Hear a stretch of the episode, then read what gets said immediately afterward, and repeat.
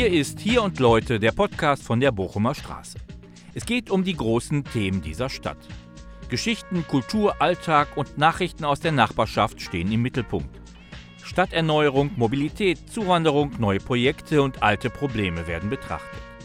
Wir stellen Menschen, Vereine, Künstler, Kreative, Initiativen, Projekte und Unternehmen vor. Aktuelle Termine und die Nachbetrachtung von Veranstaltungen gehören ebenfalls zum Programm.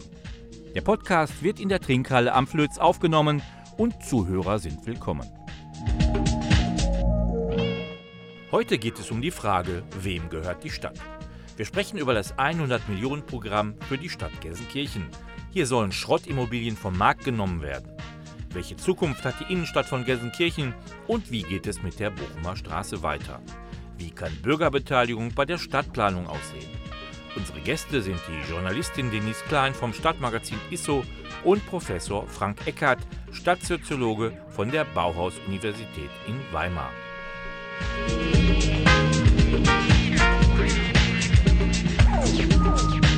Da sind wir wieder in der Trinkhalle auf der Bochumer, an der Bochumer Straße, Tom, glaube ich. Am Flöt Sonnenschein vor allen Dingen. Am Flöt Sonnenschein. Mit unserem Podcast hier und Leute, der Podcast von der Bochumer Straße, wo es halt um spannende Themen geht rund ums Quartier, aber auch um Themen aus dem Stadtteil Ückendorf, aus Gelsenkirchen. Und da laden wir uns natürlich mal Gäste ein. Und ich würde auch äh, unsere Gäste heute noch mal bitten, dass sie sich kurz vorstellen. Vielleicht fangen wir mit der Dame an. Ja, ich bin Denise Klein. Ich bin Redakteurin bei der ISSO, dem Stadtmagazin aus Gelsenkirchen. Und ich bin heute netterweise eingeladen worden, zu ein paar Themen, die diese Stadt betreffen und drängen, zu sprechen. Ich hoffe auf einen schönen Austausch. Den werden wir haben. Hallo, mein Name ist Frank Eckert. Ich bin gebürtiger Gelsenkirchener und bin jetzt als Professor für Stadtsoziologie an der Bauhaus-Universität tätig und bilde Stadtplaner der Zukunft aus. Und deswegen beschäftige ich mich natürlich auch mit dem, was in Gelsenkirchen beschäftigt. Und äh, ja, freue mich auch auf den Austausch. Du hast einen wichtigen Punkt vergessen, glaube ich. Du kommst woher eigentlich? Ursprünglich? Eigentlich aus Gelsenkirchen-Bismarck. Bin aber jetzt auch noch sehr, sehr viel in Gelsenkirchen. Also weil meine Familie noch hier lebt, beobachte ich schon, glaube ich, ganz gut, was so ein bisschen hier in Gelsenkirchen abgeht. Ja, darum wird es dort gehen. Ja, Tom Gavlik, Betreiber der Trinkhalle. Ich freue mich besonders, dass die ISO mal da ist. Ich mache immer so Listen, was ich alles besonders beschissen finde oder was ich besonders toll finde. Und die ISO gehört immer ganz oben mit dabei irgendwie. Ich greife mir die immer sofort und ich schmöker in der ISO. Das ist jetzt kein Honig um Bart irgendwie, das ist einfach so. Ja, Tolle geht, Sache. Genau, geht mir genauso. Ja, Ja. absolut. Ja, und am Mikrofon Michael Voregger. Ich bin hier der Moderator, wenn halt durch die ja, nächste Stunde, zwei Stunden, je nachdem, wie lange wir sprechen wollen, führen. Mal sehen, was bei rauskommt. Frank, zunächst zu dir. Ich äh, schaue natürlich auch immer hier in unsere Lokalzeitung, in die äh, WAZ. Und da war gestern ein ganz interessanter Artikel mit den beiden ja, Stadträten, Dezernenten, Andrea Henze für Soziales und Simon Nowak für den Wirtschaftsbereich. Ich weiß nicht, ob die die Namen schon mal untergekommen sind. Die Eröffnungsfrage des Kollegen war, sind Sie denn schon nach Gelsenkirchen gezogen? Was beide dann verneint haben. Und dann gab es eine Begründung, die fand ich ganz interessant. Es ist ja auch mal schön, vielleicht von außen auf die Stadt zu gucken. Das machst du ja jetzt auch. Und du warst ja auch hier schon mal zu Gast. Was ist dir denn in letzter Zeit aufgefallen, was sich hier verändert hat, vielleicht auch positiv verändert hat? Ja, ich glaube schon, es gibt Veränderungen so im Kleinen, die man sieht. Also ich bin sehr stark an der Kurt-Schumacher Straße äh, orientiert. Also meine Familie wohnt da in der Nähe deswegen beobachte ich eigentlich so über, über lange Zeit eigentlich schon so ein bisschen, was vor allen Dingen in Schalke Nord passiert. Ja, man sieht natürlich, dass ein paar Gebäude abgerissen wurden. Ich glaube, das tut der Sache auch gut. Also das sind kleine, ich würde mal sagen, so chirurgische Eingriffe. Ich habe jetzt gelesen, das Mobilitätskonzept soll auch ein bisschen in die Richtung gehen, dass man da etwas mehr Qualität auch nach Schalke Nord bringt. Von daher gut, das sind kleine Sachen, die man sicherlich gut finden kann und wovon es mehr geben müsste. Ja, wir hatten ja heute noch einen anderen Gast äh, eingeladen, die Frau Hennekopf von der Stadt Gelsenkirchen, die da für Stadtplanung äh, zuständig ist. Sie konnte nicht kommen, sie wird aber nochmal hier zu dem Podcast kommen, weil sie hat im Moment eine große Aufgabe. Sie soll sehr viel Geld unter das Volk bringen. Die Stadt Gelsenkirchen hat 100 Millionen Euro zugesagt bekommen, um Schrottimmobilien vom Markt zu nehmen. Kannst Ja. du dazu was sagen, was sich dahinter verbirgt, wie das gehen soll? Wie das gehen soll, ist wahrscheinlich tatsächlich nicht ganz so einfach. Immobilien zu enteignen ist überhaupt nicht trivial. Also ähm, wenn man das nicht äh, auf dem Wege schafft, dass man die Immobilien aufkauft, die man abreißen will, dann bleibt eben halt nur die Enteignung. Und in einigen Fällen wird man eigentlich nicht darum herumkommen, wenn man das machen will. Juristisch ist das extrem schwierig. Die Stadt hat das ja schon ein paar Mal gemacht, erfolgreich, aber es dauert ewig lange, ist sehr unsicher, ob die Gerichte da mitgehen, wenn Leute dagegen klagen. Also das ist ein äußerst schwieriger Weg. Die andere Dimension ist natürlich die Frage, was das Ganze bringen soll. Schrottimmobilien vom Markt zu nehmen, bedeutet natürlich, dass man den Markt, insbesondere eben halt auch für viele Menschen, die wenig Einkommen haben, verringert. Das hat man zum Beispiel in Ostdeutschland auch gemacht. Man hat riesige, man hat in Ostdeutschland eine Million Wohnungen, die leer standen, abgeräumt und zerstört. Was dazu führt, dass der, der Wohnungsmarkt natürlich steigt. Also die Preise steigen dann, weil einfach das Angebot dann weniger wird. Diese Diskussion, die sehe ich also nicht so ganz in Gelsenkirchen verfolgt. Also es wird erstmal so getan von ja, Hauptsache die sind vom Markt und dann ist alles schön. Das Bild wird super, wenn diese Schrottimmobilien weg sind. Und ich glaube, auch in vielen Fällen ist das richtig.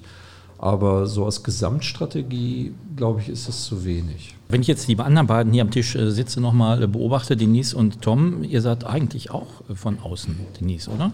Ich bin hierher gezogen, vor 20 Jahren ungefähr. Ich kann deine Strategie oder, oder deine Argumentation sehr gut nachvollziehen. Ich glaube auch perspektivisch ist das eine relativ äh, populistische Aktion irgendwie, die da läuft. Wir haben bestimmt einige Schrottimmobilien, die nicht mehr zu retten sind, mhm. ganz bestimmt. Ja. Ähm, ob das aber in diesem Volumen wirklich äh, sich so deckt, das wage ich echt zu bezweifeln. Ich glaube, dass eine große Chance, die wir haben, mhm. nämlich gerade günstige Mieten sind, ja. die irgendwann vielleicht auch mal so ein Kipppunkt ins Positive sein können, mhm. weil ähm, bundesweit der Immobilienmarkt enorm eng und angespannt ist und das sich auch gerade nicht verbessert, auch durch die gestiegenen Zinsen. Also ich glaube, das Fund, was wir da haben, irgendwie jetzt zu veräußern und niederzumachen oder aufzukaufen und niederzumachen, ist kontraproduktiv auch. Aber hieß es nicht jahrelang auch, ich erinnere mich an eine Ausstellung in Dortmund, äh, Shrinking Cities, die Ruhrbarone äh, ne, in ihrer ewigen Schwarzmalerei haben ja äh, einfach hochgerechnet, wann wir leergezogen sind im Ruhrgebiet, wo wir alleine hier sind. Ich habe das nie so ganz geglaubt, weil ich aber auch nicht gut im Rechnen bin. Ich finde es irgendwie geil jetzt. Wir haben eine super Quote mit der Trinkhalle. Der Alex ist ja sehr rasch hierher gezogen. Ich bin jetzt gerade dabei, hier nach Ückendorf äh, zu ziehen. Und äh, dann sitzt man hier mit, mit VertreterInnen der, der, der SEG und die haben ihren, ihren Beetle aus, aus Düsseldorf vor der Tür stehen und, und wundern sich, wie wir hier alle hinziehen und einen riesen Spaß haben. Und das ist nicht nur, weil es irgendwie deutlich günstiger ist. Ich wohnte bislang in Bochum auch sehr günstig. Das ist einfach, weil es geil ist. Weil, weil, weil wir glauben, dass das der heiße Shit hier ist. ja, kann es ja auch sein. Also ja. es, es wird, wird gar nicht so äh, betrachtet. Es wird nur immer so als Schmutz und dreckig und als überbelegt und so weiter gesehen und es wird nicht gesehen als eine Chance. Ja. Das ist das Problem. Ja. ja. Absolut, ja. Die laufen dann durch Kreuzberg irgendwie ge geführt ne, genau. und suchen da, suchen da die Alternativen und äh, ja. Ja, wollen wir doch vielleicht mal ein bisschen Salz da reinstreuen, ne, auch in die Geschichte. Der Tom ist ja eh immer ein bisschen positiv, das weiß ich schon. Der ist ein Gelsenkirchen-Fan. Der fest vorgenommen, das nichts mehr zu sein. Wir hatten die Rollen da getauscht, aber gut. gut. Wir haben gerade die 100 Millionen genannt, die es da gibt vom Land in den nächsten zehn Jahren. Das war, glaube ich, der Zeitraum. Jetzt äh, hatte ich die Frage, glaube ich, hier schon mal gestellt. Äh, wisst ihr denn, wie viele Schrottimmobilien es in der Stadt gibt? Hatten wir schon mal so eine Schätzung in einer anderen Runde. Wisst ihr das noch? Tom, du warst dabei, glaube ich. Ich weiß es nicht mehr, nee. Äh, das hatten wir in einem Podcast, ja. Ich äh, gucke immer die Zwangsversteigerungen im Netz. Und das ist ja hochinteressant. Da gibt es viele Schnäppchen für einen Euro und äh, das ist aber na, dann auch äh, nicht so einfach, glaube ich. Nee, sag mal was. Dann schätzt doch, lass die anderen beiden doch vielleicht mal schätzen. Wie viel gibt es? Wie viele Schrottimmobilien? Sag mal was. Wow, 500? Ich habe mal was gelesen von 9000 leerstehenden Wohnungen. Ja, seid ihr beide, genau. Ungefähr. 500 stimmt. Es gibt ja? 500 Schrottimmobilien und Hab Wohnungen. Habe ich natürlich gewusst. Kommt so ungefähr hin. Ne? Das heißt also, die 100 Millionen wird man sehen, wie weit man dann da auch mitkommt. Die Frage ist ja auch, was sind denn das für Immobilien? Sind die wirklich nicht mehr bewohnbar, nicht mehr rettbar, nicht mehr sanierbar? Sind das Altbauten? Mhm. Sind das irgendwie so 50er Jahre Kaschem oder so? Ne? Also was ist erhaltenswert mhm. und was prägt auch dieses Stadtbild? Mhm. Und was ist nämlich der neue heiße Scheiß ja, irgendwie? Ne? Wollen wir die Altbauten irgendwie erhalten? Wollen wir die schick machen? Sollte das Geld nicht lieber da reinfließen? Aber das ist jetzt so ein bisschen blauäugig vielleicht auch gedacht, aber das wäre natürlich großartig, ne? wenn wir da mehr Raum schaffen könnten. Ja. Wir haben ja direkt gegenüber oder nicht ganz gegenüber auch mit Haus Reichstein eine Immobilie, die sehr schön fertig gemacht wurde, allerdings auch für teuer Geld. Wenn es in dem Stil weitergeht, werden die 100 Millionen nicht lange reichen. Das würde für 50 Häuser reichen, glaube ich, ungefähr. Also nicht für 500. Das ist natürlich richtig. Ja, jetzt ist es ja so, was macht man damit? Das ist genau die Frage mit den Schrottimmobilien. Es gibt ja von der Bundesregierung auch die Vorgabe, dass ja der Flächenverbrauch sinken soll in den Kommunen, auch auf dem Land. Das heißt, dass man nicht mehr so viele Flächen nutzt für Neubauten, für Eigenheime etc. Und im Moment ist es noch so, dass jeden Tag äh, ja, eine Fläche von ungefähr 76 Fußballfeldern verbraucht wird für neue Ansiedlungen verschiedener Art. Ja, was macht man mit den Häusern, Frank? Mit den Schrottis abreißen, Eigenheim draufsetzen? Was ist die Idee wohl? Ja, ich glaube tatsächlich, dass man mal überlegen müsste, ob es nicht noch andere äh, Nutzungsmöglichkeiten für die Gelände gibt. Man muss nicht immer alles gleich bebauen. Also wir wollten ja auch so ein bisschen über Klimaanpassung sprechen und wir bräuchten ja auch in der Stadt Ausweichflächen für, für Wasser, für, für Hitze. Also ich glaube, man muss das im Gesamtkonzept sehen und jetzt nicht den Fehler machen, jetzt nur für jede einzelne Immobilie einen Plan aufzustellen, zu gucken, wer dann mal sozusagen da investiert. Das ist genau das, was ich vorhin meinte. Also es fehlt irgendwie eine Konzeption, wo man das macht und mit welchem Ziel. Also was denn eigentlich, was denn da passieren soll, wenn das Ganze leergezogen ist, abgerissen werden soll. Abriss ist übrigens auch nicht so ganz so günstig, kostet auch viel Geld. Also es muss das schon irgendwie einen Sinn machen. Das sehe ich halt nicht. Nur das Ziel irgendwie leer und abgerissen und dann wird es versteigert. Also das kann irgendwie nicht alles sein.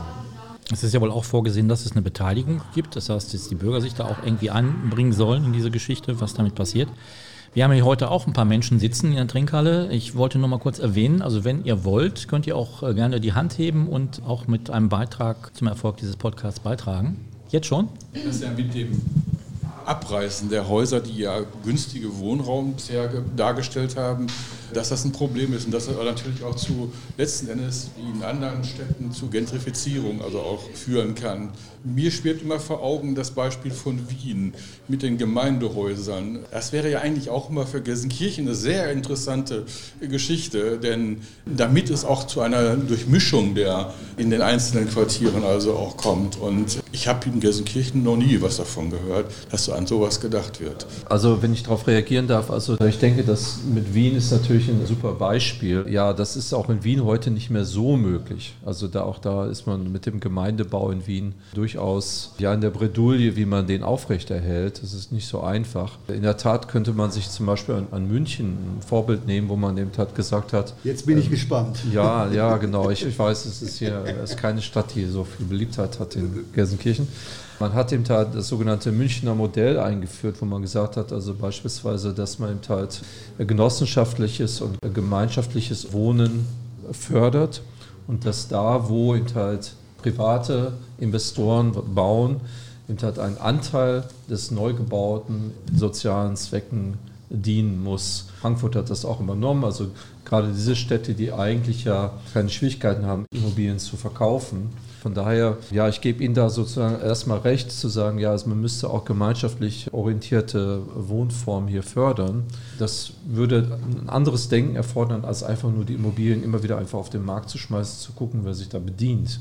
Das würde auch ein gewisses, sage ich mal, Standing erfordern, ne? dass Leute, dass die Politik sagt, von ja, ist es jetzt das alles schnellste, das einfachste, Zwangsversteigerung und wir verkaufen das an den nächstbesten, aber die Stadt profitiert sozial davon nicht. Ne? Das muss man, glaube ich, schon sagen. Naja, was man auch sagen muss, also das mit den genossenschaftlichen Nutzungen, das finde ich, ist hier total unterrepräsentiert. Also allein ich kenne mindestens 20 Leute, die händeringend auf der Suche sind, ihre Parkröten irgendwie zusammenzufassen, wirklich, um aus dieser kleinen Familie, aus diesem Wohnkonzept irgendwie rauszukommen, ein bisschen größer gemeinschaftlich zu leben. Es gibt keine Immobilien hier. Die Leute zu halten, die ja auch sich bekennen zu dieser Stadt, die eigentlich gute Leute sind, die, die man ja halten möchte, das wäre großartig, so ein Konzept dann irgendwie zu haben, dass man zumindest einen Anteil sagt, irgendwie ist noch nicht komplett ruiniert. Ja. Machen wir das auf eine günstige Lösung, weil die Leute sind nämlich auch nicht immer wohlhabend. Ne?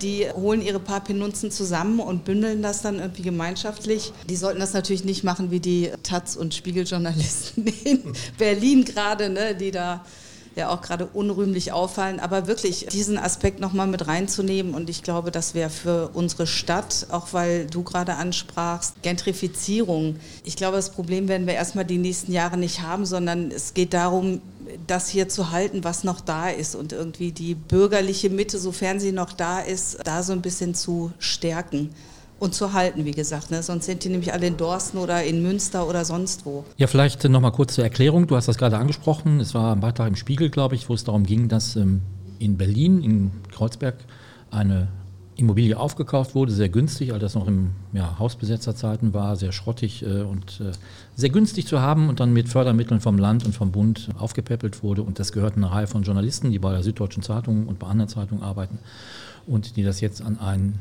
Investor, wie man so freundlich sagt, äh, ja, für ein Mehrfaches verkaufen wollen. 12 Millionen. 12 Millionen, ja, das ist jetzt nicht ganz wenig. Also dann haben wir wahrscheinlich einen ganz guten Schnitt gemacht. Das wäre ja auch der Punkt hier. Also wenn wir jetzt haben ähm, die Zahl von 500 Schrottimmobilien, die es auf dem Markt gibt, es ist bekannt, die Stadt hat 100 Millionen.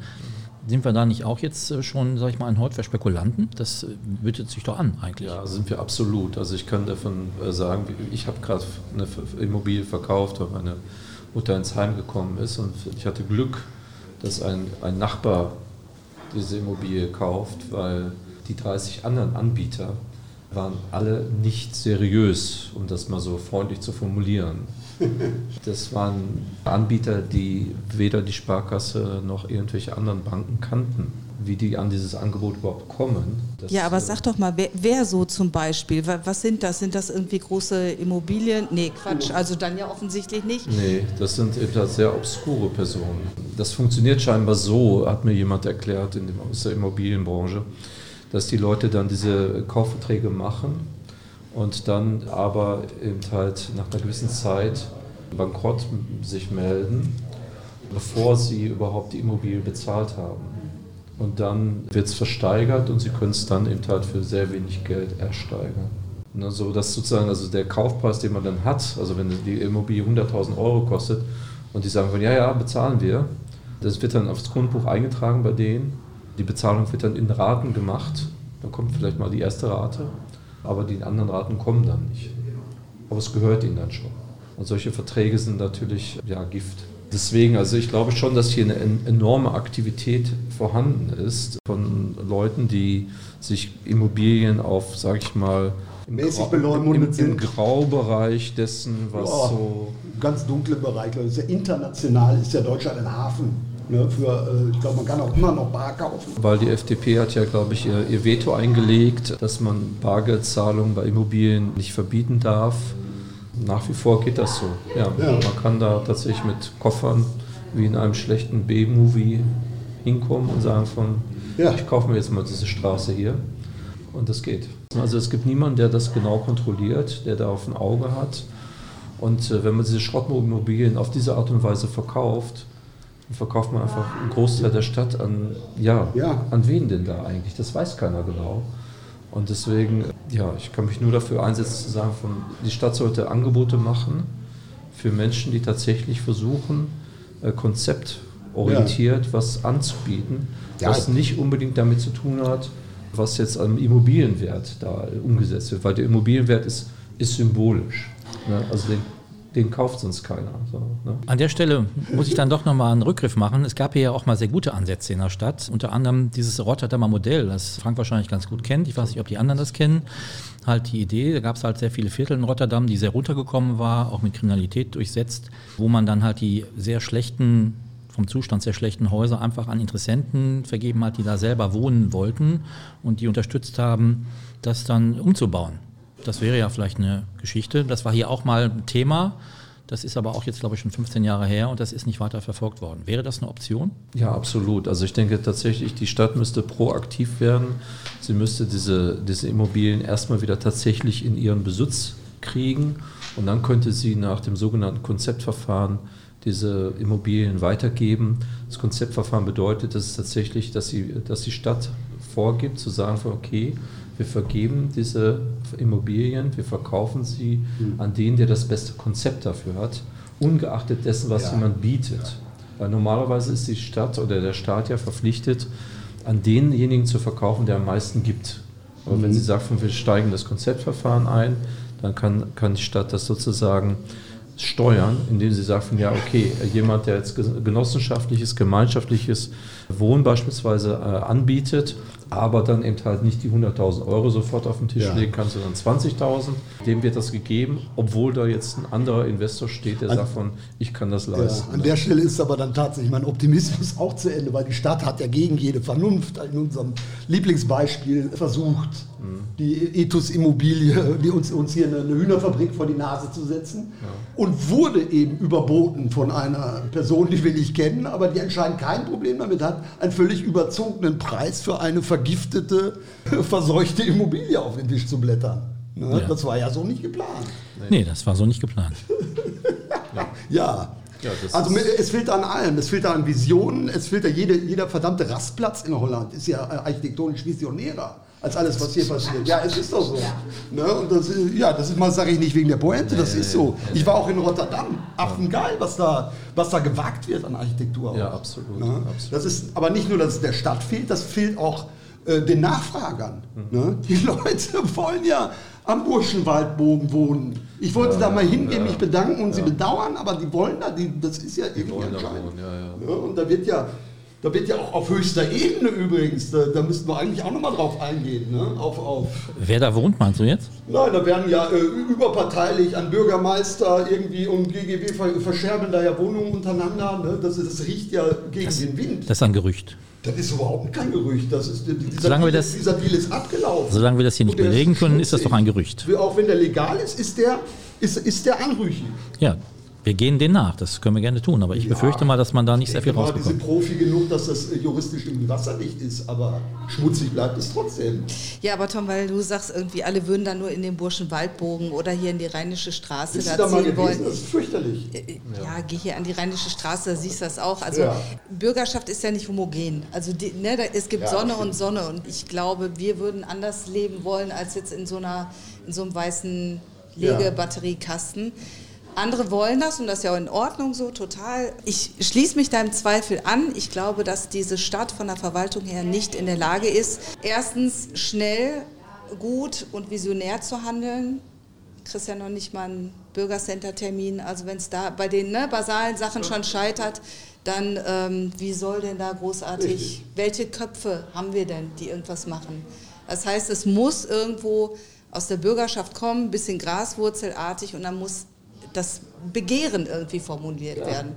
Das tun wir heute ein bisschen hiermit, ne? aber von oben, ich glaube, alle Leute aus der Stadtverwaltung, die würden halt auch lieber am Burschen Waldgürtel da wohnen, als äh, hier ja. auf der Bochumer Straße ja. in einer, im schicken Hinterhaus ja. oder so. Ne? Aber wie mutig wäre es gewesen, zu Corona-Zeiten, zu Lockdown-Zeiten, äh, eine, eine, Spur für Fahrräder äh, dicht zu machen? Ne, das ist in jedem, in jedem Kackdorf weltweit passiert, außer hier in äh, Gelsenkirchen. In Bochum auch nicht übrigens. Ich meine, es gibt ja auch Beispiele, wo es funktioniert. Wir haben ja hier in der Heidelberger Straße ein Wohnprojekt, ein Genossenschaftsprojekt, das wir hier auch nochmal vorstellen werden, hier in der Trinkhalle in einem Podcast, ähm, wo das funktioniert, was aber auch mit sehr viel Aufwand verbunden war und was am Ende auch nur funktioniert hat, dass die auch die Räume, die ihnen zugestanden wurden, bekommen haben durch öffentlichen Druck, weil da auch Stadtverwaltung es nicht geschafft hat, den Kindergarten, der dort äh, auch ansässig war, rechtzeitig in den Neubau äh, umziehen zu lassen. Das hat dann erst geklappt, als es auch Druck gab. Also das heißt, es funktioniert hier oft auch nur eben mit öffentlichem Druck. Das ist leider so. Aber Denise hat vorhin gesagt, es gibt Bürger und bürgerschaftliche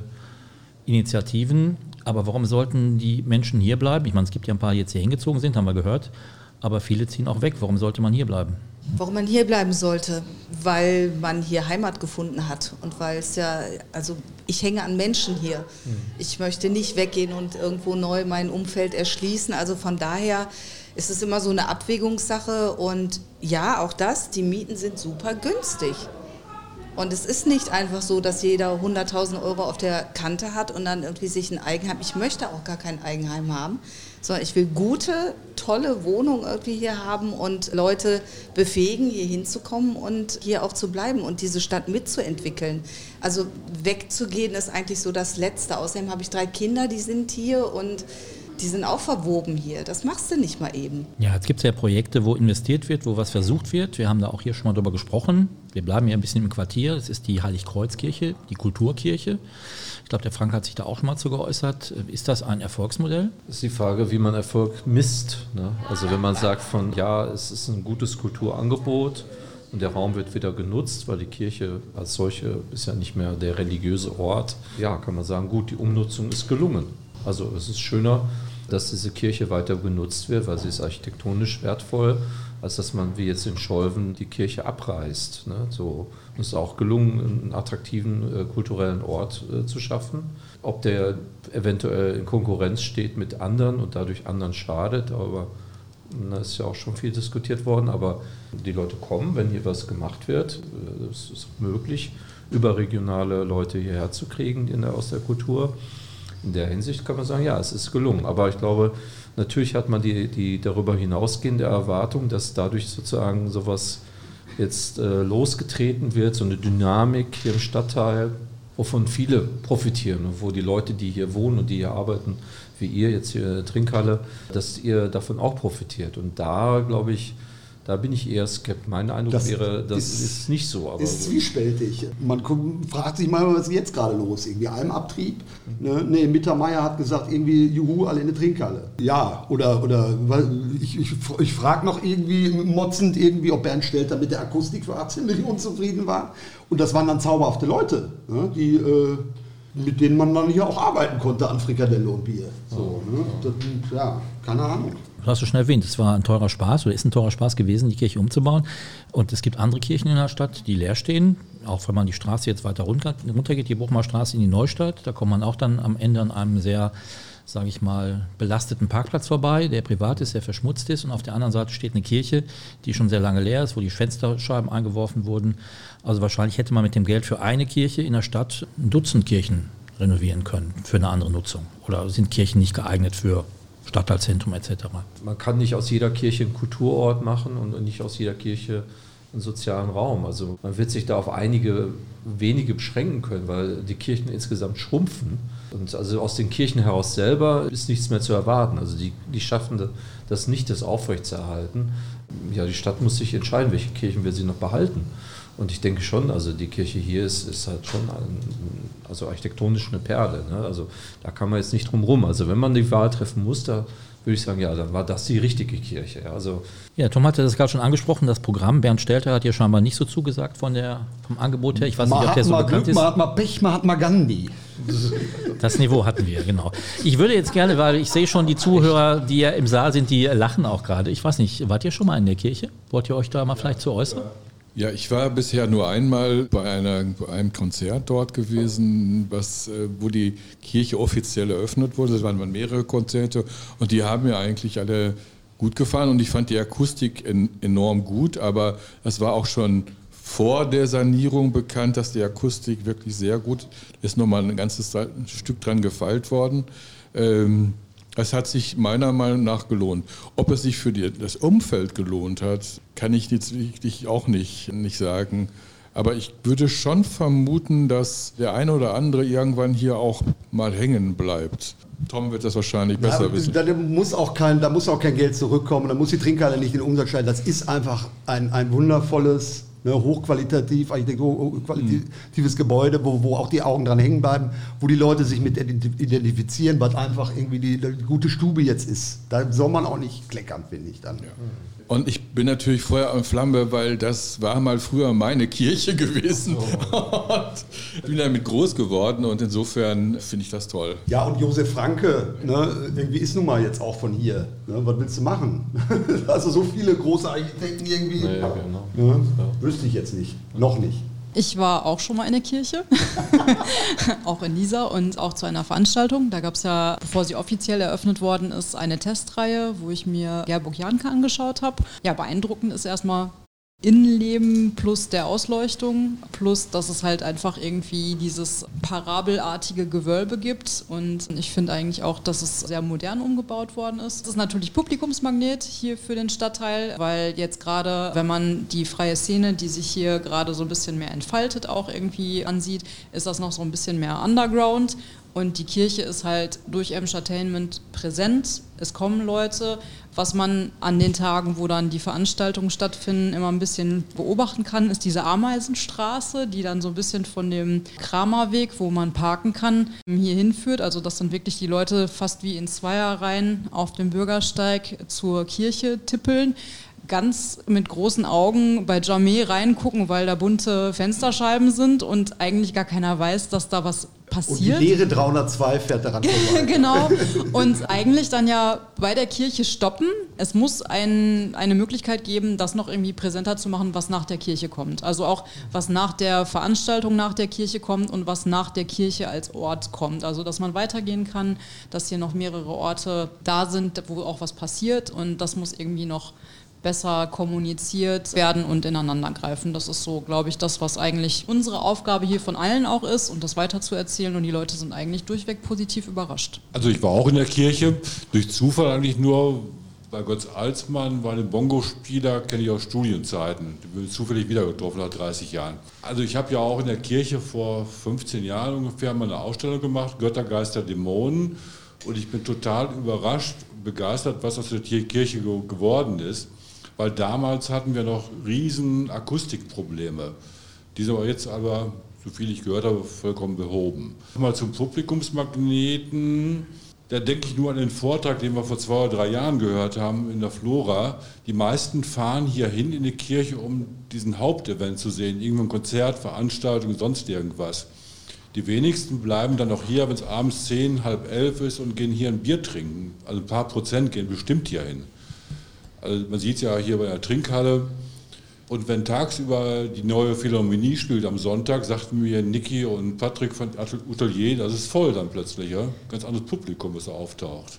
Je nachdem, was für eine Veranstaltung ist, wann die ist, dann bleiben die Leute auch hier. Ja, es wird durchaus positiv aufgenommen. Das wäre ja mein Part jetzt an dem Punkt wieder mal ein bisschen zu meckern, oder meckern würde ich gar nicht sagen, vielleicht eine Anregung mit einzubringen, weil ich bin ja auch hier öfter in der Trinkhalle an der Theke und dann wurde auch schon mal letztens darüber gesprochen, tolle Kirche, super Akustik, läuft alles. Aber was fehlt, ist so ein bisschen innovatives Programm. Also die machen Comedy, die machen Bernd Stelter, die machen, was hast du noch äh, gesagt, Mittermeier? Ja, das ist einfach, äh, ich komme aus Datteln, Waltrop, Datteln Stadthalle hat so ziemlich das deckungsgleiche Programm. Und das ist halt, wer gerade unterwegs ist ja, und schon mal irgendwie äh, bei, bei, bei Mitternachtsspitzen war, der ist halt auch dabei. Also das ist ja nichts dagegen. Vielleicht so kriegt man die Halle natürlich auch voll. Ja, die Anregung war halt auch mal was für jüngere Leute zu machen, weil die fehlen ja, ja völlig, die Gruppe. Ne? Also der unter 30-Jährigen hat ja irgendwie keine Möglichkeit hier, vielleicht drüben mal eben, hier ist nicht da, wenn da Programm ist. Aber ansonsten in der Kirche findet da, glaube ich, wenig für statt. Das sollte man sicherlich überdenken. Wir werden ja auch den Herrn Hasenkox auch hier nochmal einladen, dass ihm das nochmal vielleicht nahe bringen können. Was natürlich aber auch geht, was ganz sinnvoll ist, der Stadtteil kann ja auch die Kirche nutzen. Ich glaube, das ist sogar vorgeschrieben in den Förderrichtlinien, dass eine bestimmte Anzahl von Veranstaltungen aus dem Stadtteil kommen muss, weil sonst das Fördergeld riskiert wird und zurückgezahlt werden muss, was man natürlich nicht haben möchte. Also von daher läuft ganz gut, aber so richtig noch nicht, würde ich sagen, so als Zwischenfazit. Jetzt ist das ja sowas wie ein Leuchtturm. Und Denise hatte vorhin auch schon angesprochen, warum Bürger in der Stadt bleiben sollen. Es gibt natürlich jetzt außerhalb von Ückendorf auch noch andere Sachen, die Einfluss auf den Stadtteil haben, die vielleicht nicht so toll sind. Tom hatte das mit den Pferden, mit dem Pferdefahren schon angesprochen, aber es gibt auch andere Sachen. Also ich denke mal hier in die Innenstadt zum Beispiel, die ja auch sich quasi am Ende der Buchmarstraße anschließt die nicht so ein gutes Bild abgibt. Also Saturn ist jetzt eine Geschichte, die verschwunden ist. Kaufhof ist jetzt auch die nächste Geschichte, die vielleicht da auch nochmal wegfällt. Das ist gerade in der Diskussion. Also was soll mit der Innenstadt passieren? Viele Gelsenkirchner gehen da ja scheinbar auch gar nicht mehr hin. Ja, ich denke also, die, die Innenstadt braucht dringend irgendwie ein neues Konzept oder eine neue Idee, was überhaupt passieren soll. Also wir alle sehen das so, ich meine, so im Laufe der, der Jahrzehnte, dass es eigentlich nur bergab geht. Ja, wenn man mal ganz von ganz kleinen, neuen Sachen wie Noah's Palace oder so absieht, dann okay, letztendlich fehlt irgendwie das Gesamtkonzept. Ich meine, es gab diese Diskussion von, von Leuten wie äh, Bernd Matzkowski und anderen, die immer so einen Vorschlag gemacht haben, mal was auf den Tisch gelegt haben. Ich denke, in die Richtung müsste man weiter diskutieren. Insgesamt ist, glaube ich, die, die Wahrnehmung von vielen einfach so über die Zeit, die Innenstadt braucht irgendwie eine neue Daseinsberechtigung. Also das Reich, also die, die alte Idee, dass da ganz früher das WK oder so, wo dann der Zirkus aufgetreten ist und die Leute kamen und so, ihr hattet mal auf dem ISO ja das schöne Bild mit den, mit den Elefanten, das, das ist natürlich alles nur noch Nostalgie. Und jetzt ist mit dem Saturn, der weg ist, ist das Gesamtkonzept von Kaufhaus für die Masse sozusagen ist weg. Jetzt sind da nur noch diese für einzelne Gruppen so attraktive Sachen wie irgendwie Pommesbuden und so, so solche Bratwurstgeschichten. Ja, das, das kann es nicht sein. Es täte wirklich gut, wenn man auch da an der Stelle einfach mal anspruchsvoll ist und einfach mal sich traut zu sagen von hier, das wollen wir jetzt machen mit der Innenstadt, anstatt irgendwie nur so Stückwerk zu machen von ja, da machen wir dann wieder was und dann haben wir jetzt den Heinrich-König-Platz äh, so schön gemacht und das war es dann jetzt. Jetzt machen wir noch ein bisschen Wasser am Heinrich-König-Platz für die Hitzeinsel. Stellen wir auch noch die Toilette hin, die dann immer wieder geschlossen wird. So, also das, das ist so ein Stückwerk, das, wo man merkt, es funktioniert einfach so nicht. Die Innenstadt ist kein Puzzle, was man einfach so zusammenlegen muss, sondern man muss sich mal überlegen, okay, was wollen wir denn hier machen? Für wen wollen wir diese Innenstadt machen? Und nach wie vor denke ich, also genau du hattest das vorhin angesprochen, Michael, also für, für die Jugend, für die jungen Leute ist in, überhaupt nichts da. Also wo man also irgendwo mal sagen kann, hier sind Orte einfach für, für Jugendliche, um Musik zu machen, also und neue Wohnformen oder irgendwelche sozialen Angebote sind, fehlen komplett. Und ich glaube, also das wäre schon der Ansatz. Die, die Innenstadt ist eigentlich sehr jung, wenn man sich die Bewohnerschaft anguckt. Sind natürlich fast alles Kinder und Jugendliche mit migrantischem Hintergrund. Also wenn man die Innenstadt neu gestalten will, muss man auch genau das als Thema machen. Man muss mit diesen migrantischen Kindern und Jugendlichen was machen. Und das ist natürlich nicht die Wählerschaft, ne? so sage ich mal so. Und deswegen hat das auch keine Lobby. Und ja, deswegen ja, vermute ich mal. Das Ruhrgebiet ist doch per Definition äh, ein migrantisches Projekt, oder? Ich ja. sage immer, wer behauptet, er käme hier weg, der kommt ja, das ist ja gelogen. Die, die wählen ja nicht, ne? Die sind ja so, die kommen auch nicht im Diskurs vor, ne? Die haben ja keine, keine Stimme und im Zweifelsfall stören sie halt nur, ne? Ja. So, und deswegen, glaube ich, ist das, ist das ein schwieriges das ist Thema. ein dickes Brett, weil das, das ne, Absolut, ja. absolut. Das ist, das ist nicht äh, einfach. Also potenziell hat man da neue Probleme mit geschaffen, wenn man da für die irgend etwas tut. Man kann sich nicht über die leerziehende oder die schrumpfende Stadt beschweren und gleichzeitig eben halt diesen Zuwachs an Kindern und Jugendlichen, der in den letzten Jahren ja stattgefunden hat, ja. ignorieren. Ja. Also die, die Stadt hat ja immerhin beschlossen, fünf neue Schulen zu, zu öffnen. Also das passt ja nicht zusammen, wenn man sagt, von, wir schrumpfen und wir reduzieren hier die, die Immobilien und zu gleicher Zeit da haben wir hier fünf neue Schulen, da muss man doch eine Perspektive für, diese Schuhe, äh, für die Kinder aus diesen Schulen auch darüber das klappt hinaus. Ja auch nicht. Ist denn irgendwie ein Best-Practice-Beispiel, wie man sowas angeht? Ich glaube, die meisten alteingesessenen Gelsenkirchnern, die haben die Innenstadt aufgegeben, oder? Ja, klar. Geht keiner mehr hin, hat keiner mehr Lust drauf. Irgendwie es wird sich entweder woanders hin orientiert, um ein Shopping-Erlebnis zu haben. Aber was war das denn für ein Shopping-Erlebnis die letzten ja. Jahrzehnte? Ja. Das ist ja. überall die gleiche Soße irgendwie hier noch garniert mit dem Primark. Irgendwie, das ist so, und ich kann auch nicht über den Saturn trauern. Ne? Tut mir für die Leute leid, die dann Einkommen erzielt haben. Das ist ein dummes Zeug gewesen. Vom Westen Helwig bis, bis zur Hohenstraße in Köln. Alles das gleiche Uniform. Ja, aber Kaufhof, glaube ich, wäre echt eine Zäsur hier. Ne? Wenn du echt diesen breiten, mit dem breiten Angebot, wenn du das echt überhaupt nicht mehr hast, dann ist tot, dann ist weg. Das denke ich auch. Also das ist noch der letzte Anziehungspunkt für Leute, sage ich mal, die, die früher so gerne in die Innenstadt gegangen sind als, als sag ich mal, als die Nordsee geschlossen ist, ne, war das, ne, sag ich dir ganz, also, ja. ne, war das der Punkt für meinen Vater, zu sagen, jetzt gehe ich dir überhaupt nicht mehr. Auf die Bahnhofstraße brauchst du nicht mehr zu gehen. Also das stimmt in der Nordsee. Ich habe mal eine Verkäuferin kennengelernt auf der Bahnfahrt, die jetzt in Oberhausen arbeitet oder gearbeitet hat. Die sagte, aus dem gesamten Ruhrgebiet kamen Leute zur Nordsee, um dort zu essen. Für mich völlig neu, unverständlich, aber es war so. Ja, das war so. Das, war, das hat eine alte Tradition. Es gab früher die, die sogenannte Fischbratküche. Das war für die Bergleute eine total coole Sache. Also, weil Fisch hier im Ruhrgebiet gibt es ja keinen frischen. Aber in der Fischbratküche wurde der so zumindest so, so serviert, als ob, als ob es den so frisch jetzt gerade aus der Nordsee gibt. War natürlich nicht so. Aber es hatte so einen, so einen Status. Man ging einmal in der Woche zur Fischbratküche die, die hat dann geschlossen und dann kam die Nordsee und die Nordsee hat das übernommen. Und dieses alte, sag ich mal, alte Bergarbeiterpublikum, okay, das ist natürlich jetzt auch zum größten Teil schon ausgestorben, aber viele gingen dann einfach nur noch wegen der Nordsee in die Stadt. Und dann gingen sie auch noch in den Kaufhof oder C und A und haben dann auch noch was gekauft. Also diese Kombination, wir essen was in der Stadt, wir kaufen was in der Stadt, wir machen uns einen Tag in der Stadt. Ja, das ist futsch, das ist nicht mehr da. Und das kriegt man, wird man auch nicht mehr hinkriegen. Muss man einfach so sehen. Und jetzt brauchen wir was Neues. Ja. Was qualitativ über Nordsee und, und ne, dem Angebot von genau. Kaufhof kommt. Ja. das wäre doch was. Ne? Ja. Mir fällt da gerade Wanne-Eickel ein. Das Fischhaus Lichte, A, was ein richtiges Fischhaus war, ist leider auch pleite. Und auch mit so einem Karstadtklotz mittendrin. Ich glaube, da macht der Till Beckmann jetzt irgendwie ein, ein, ein hochsubventioniertes äh, Kunstprojekt. Mhm. Da muss man ja jetzt nicht 300 Boutiquen reinmachen, wie irgendwie, da kommt immer jeder drauf. Aber mhm. zum Beispiel Proberäume, zum Beispiel, weiß ich, Krawall und Remi Demi. Dafür braucht man eine neue Strategie. Wir brauchen Akteure, die das umsetzen. Die Akteure in der Stadt, wir haben das ja vorhin schon gehört, Denise hat das schon sehr gut beschrieben. Die Verwaltung kann man als dysfunktional in vielen Bereichen mittlerweile bezeichnen. Von da ist das, glaube ich, nicht zu erwarten. Die Frage ist, wer das machen kann. Ich möchte da nur ein Beispiel vielleicht nochmal erwähnen. Die Stadt tut sich ja gerne damit hervor, dass man externen Rat einholt, dass man Agenturen beauftragt, Studien macht, Pläne macht, für teuer Geld. Bei der Wirtschaftsförderung, die ja Ansprechpartner wäre für so eine Geschichte, hat man das auch gemacht. Ich glaube, das war auch eine Studie, die irgendwie 70.000 Euro gekostet hat. Und ein wesentlicher Vorschlag war, dass die Wirtschaftsförderung ausgegliedert wird ja, aus der Verwaltung und da eine private Gesellschaft gegründet wird. Das fand die Politik aber nicht so gut und hat dann gesagt, gut, das prüfen wir erstmal. Die anderen Sachen, Aufstockung, mehr Personal finden wir okay, aber diese neue Struktur finden wir nicht so gut. Und dann ist die Prüfung, ja, wohin ist die Prüfung gegangen? In die Verwaltung. Und die Verwaltung hat natürlich gesagt, nee, das ist jetzt keine gute Idee. Und deswegen bleibt das so, wie es ist. Zwar mit mehr Leuten, wenn man die bekommt. Das ist ja noch die Frage, ob man Stellen in Gelsenkirchen überhaupt besetzen kann. Also wer sind da die Akteure, die Köpfe, wie Denise das sagt? Sieht man da jemanden, der das machen wird, machen kann? Ich habe eine Kollegin bei mir an der Baus-Uni, Professorin Heike Büttner, die ist eigentlich aus Berlin und die macht mit ihren Studierenden auf Einladung der Stadt in Wanne-Eickel und in Herne Projekte.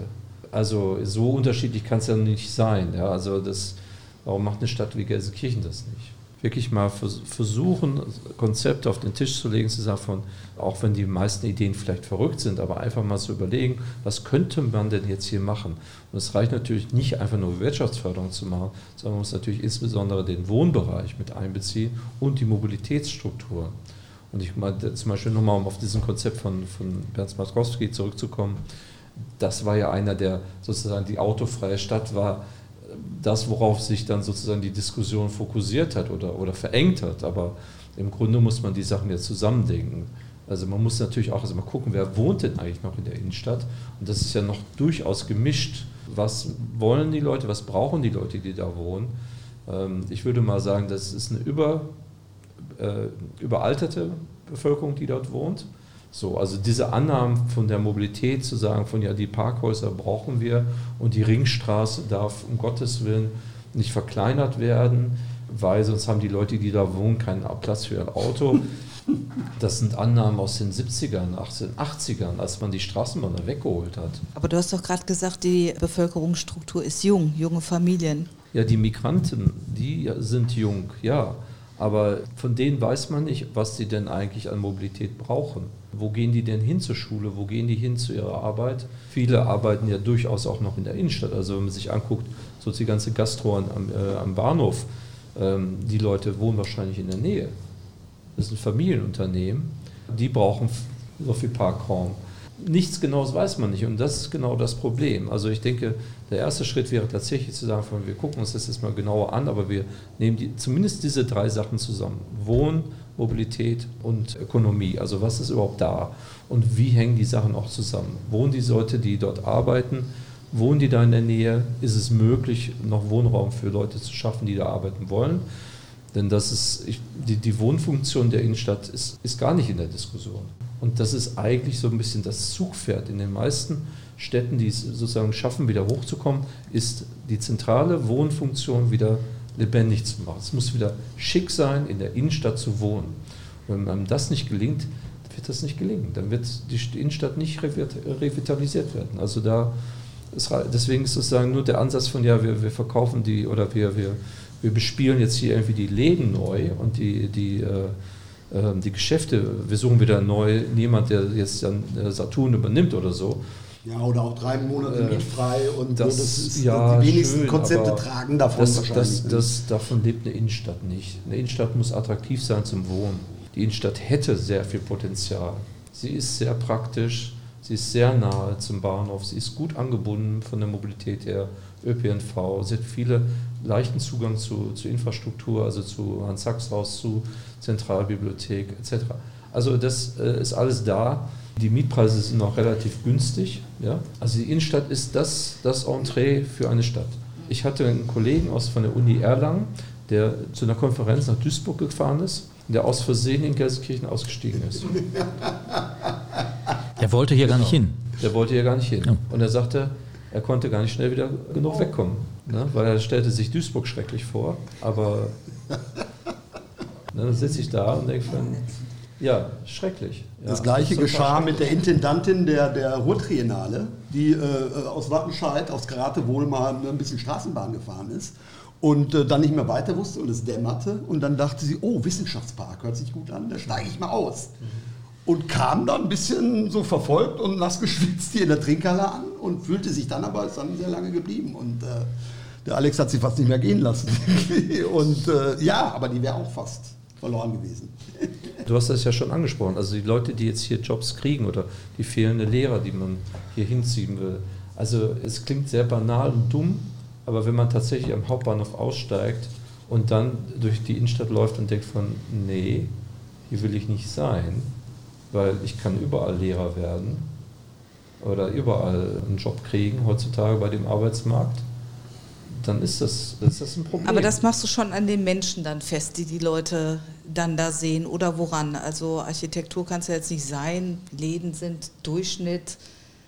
Was ist es? Ist es dann zu viel Migranten, nee. Abgehänge? Was ist denn dann so schlimm? Ich finde unseren Bahnhof jetzt nicht so. Mülheim ist auch kacke. Also Woanders ist auch scheiße, ne? ja, auch Der Bahnhof an sich ist jetzt nicht gelungen, also ne, ich meine, aber ähm, es ist jetzt auch nicht die, die riesige Katastrophe. Nur man geht insgesamt durch die Innenstadt und denkt sich, gefällt oder nicht. Und man muss einfach sagen, einem bestimmten Milieu gefällt die Innenstadt nicht mehr. So und das ist jetzt nicht das Milieu, was dort lebt, sondern das man braucht eigentlich für diese Stadt, wenn man tatsächlich äh, Leute anziehen will, die eben halt für Aufgaben zu gewinnen sind, wie eben halt insbesondere eben halt für die Schulen. Also sprechen wir es doch mal aus. Das heißt, die, die da abhängen vormittags, die müssten da weg und dann müsste Nein, doch nein, quasi es geht nicht um eine die Gentrifiz Leute. Nein, Äh, Doch, um woran Leute, Also äh, was ist es denn dann? Ich glaube schon, dass es genau das ist. Schon sehr augenscheinlich für die meisten. Deswegen habe ich gerade versucht, dich zu fragen, was ist es denn? Die Architektur ist es nicht, die Läden sind wie überall anders auch. Ist es besonders augenfällig hier in Gelsenkirchen, dass die Leute arm sind, dass die migrantisch sind, dass die nicht Deutsch sprechen? Was ist es denn, was die Leute abschreckt, die aus dem vielleicht bildungsbürgerlichen Milieu kommen? Ich glaube, die Leute schreckt nichts ab, sondern sie, äh, sie werden nicht angezogen. Wenn ich jetzt zum Beispiel in eine fremde Stadt fahre, ich war beispielsweise gestern in Mainz und wenn man jetzt vom, in, in der Umgebung von Mainz, um den Mainzer Bahnhof herum, sieht es wirklich nicht super schön aus. Ja? Die ganze Innenstadt ist extrem migrantisch. Aber ich würde zwei sagen, Sachen sagen wollen. Man sieht nicht so direkt Armut, das ist das Erste. Und das Zweite ist, man googelt natürlich von, okay, ich bin in Mainz und ich suche mir jetzt ein Café, ein Restaurant, irgendwas aus, was ich, wo ich hingehen kann. Da würde hier in Gelsenkirchen, würde ich sagen, wahrscheinlich würde man nur Noah's Palace finden. Es hat aber auch Vorteile, man muss sich nicht absprechen. Man sagt, man geht essen in der Innenstadt mit Leuten und dann weiß man, wo man hingehen muss. Oder in die Kneipe. Es gibt dann vielleicht nur eine Kneipe, eine, ein Restaurant, weil es keine Auswahl gibt. Es wäre schön, wenn da auf, diesem, auf dem Display ein paar mehr Sachen auftauchen, glaube ich. So, das würde das schon attraktiver machen. Und äh, das kann man nicht erzwingen, das ist klar. Aber die Initiative müsste in diese Richtung gehen. Angebote zu machen, wo die Leute sagen, ja, das ist, interessant. Wir leben hier auch von Beispielen. Ich würde da nur mal ein Beispiel jetzt einbringen. Ich wohne hier in der Feldmark, das ist jetzt auch ein ganz netter Stadtteil noch, direkt am Maritim. Man könnte auch mal über die Hotels sprechen in dieser Stadt. Und äh, Fußball ist ja auch nach wie vor wichtig, wobei wir hier nicht über Fußball sprechen. Aber es gab mal ein Spiel gegen Dresden, das war noch äh, vor längerer Zeit. Und die Fans aus Dresden waren dann auch hier. Ich habe die dann am nächsten Tag getroffen. Die wollten halt zurückfahren und erzählten mir dann, dass sie abends nach dem Stadionbesuch gerne noch ein Bier trinken gehen wollten. Dann haben sie einen Taxifahrer gefragt, wo kann man denn hier ein Bier trinken? Dann hat er erstmal länger überlegt und hat sie dann letztendlich nicht hier in die Trinkhalle gefahren, sondern in die Friesenstube in der Innenstadt. Ja, aber da können wir nur drei Kreuze machen. Also, Da waren sie dann doch äh, also niemand will ja irgendwie eine, in die Friesenstube. einen Haufen Dresdner irgendwie in der Kneipe haben. Die waren sehr nett, also von daher.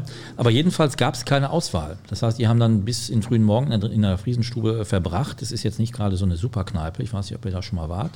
Ist also vor allem durch die Schlagermusik bekannt, die da gespielt wird. Und das günstige Bier. Das, Kneipe in der Stadt. Ich war 1997, habe noch nicht gewohnt, hier in Gelsenkirchen auf der Tagung, im Maritimhotel gewohnt. da war es so ähnlich. Wir sind damals gelandet im, wie ist das Ding? Köpi City, glaube ich, was schon seit Jahren zu ist.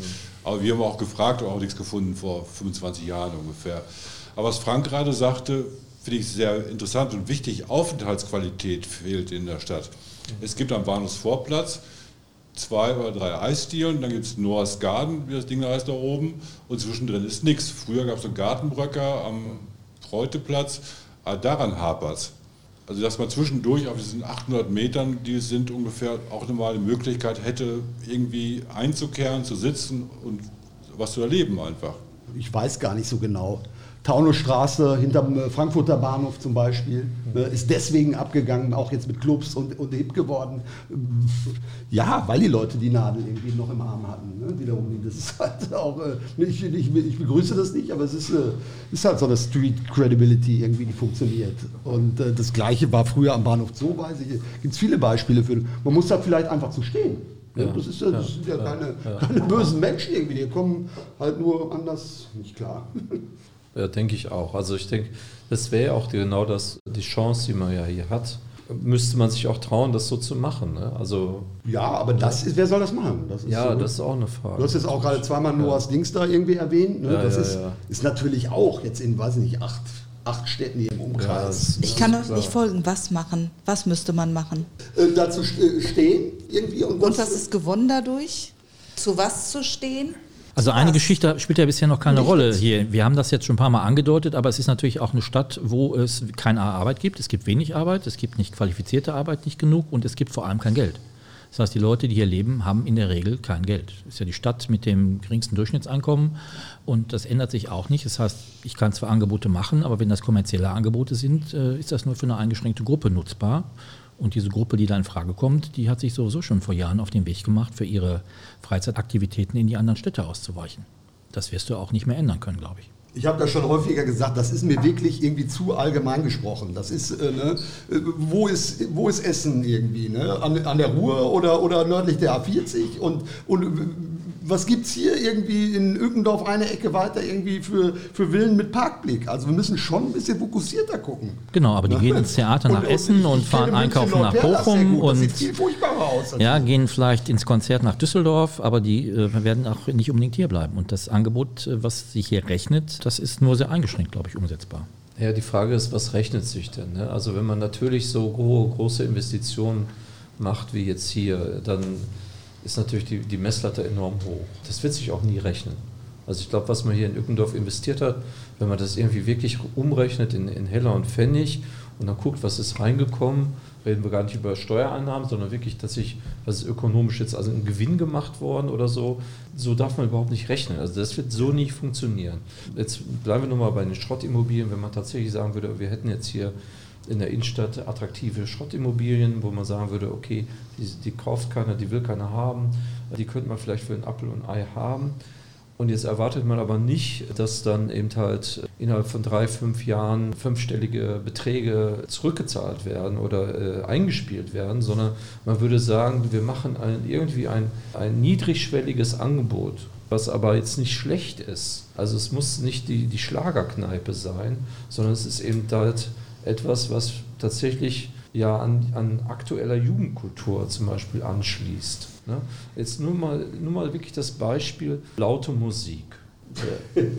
ja, wo geht das denn? Wo kann man denn in Gelsenkirchen tanzen als Jugendlicher? Das ist ein anderes dickes Brett. Es gibt, es gibt in Resse die alte Hütte. Das ist, glaube ich, das Einzige. Die alte Hütte in Resse. Das ist, glaube ich, das einzige und beliebteste ja, Loka ja die Lokalität in der Stadt. Also die, die Clubs in, in, der Frankfurter Taunusstraße oder so, das Bahnhofsviertel ist voll unter Immobiliendruck. Da sind die großen Banken und trotzdem gelingt es dann da mit relativ wenig Geld und mit äh, auch nicht wahnsinnigen Gewinnerwartungen äh, solche, so eine ja. stigmatisierte Straße wieder zurückzugewinnen. Ja? Wenn das in Frankfurt in so einem heißen Immobilienmarkt gelingt, verstehe ich nicht, warum man nicht hier in Gelsenkirchen, wo der Immobilienmarkt nicht so ist, ja, wo er, das, das wäre genau die Chance zu sagen, von hier, die Stadt könnte Sachen aufkaufen für ein relativ wenig Geld im Vergleich jetzt zu, zu anderen Städten und könnte sagen von, komm, wir machen jetzt hier ein Clubhaus draus. Und da gibt es bestimmt irgendeine Gruppe von Jugendlichen, jungen Leuten, die sagen von, hey, prima, das nehmen wir.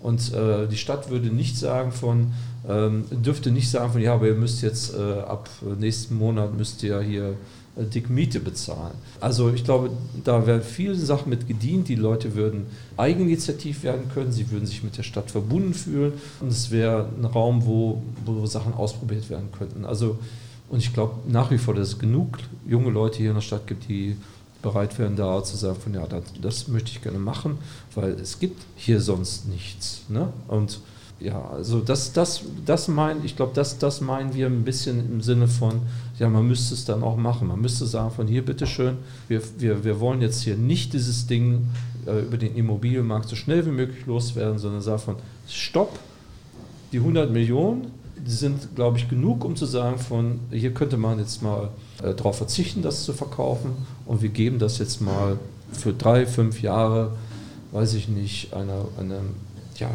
einer Gruppe von jungen Leuten, die sagt von, wir versuchen hier mal mit Musik, mit Kultur, mit Kunst, was weiß ich, mit, mit auch ein bisschen Gastro natürlich.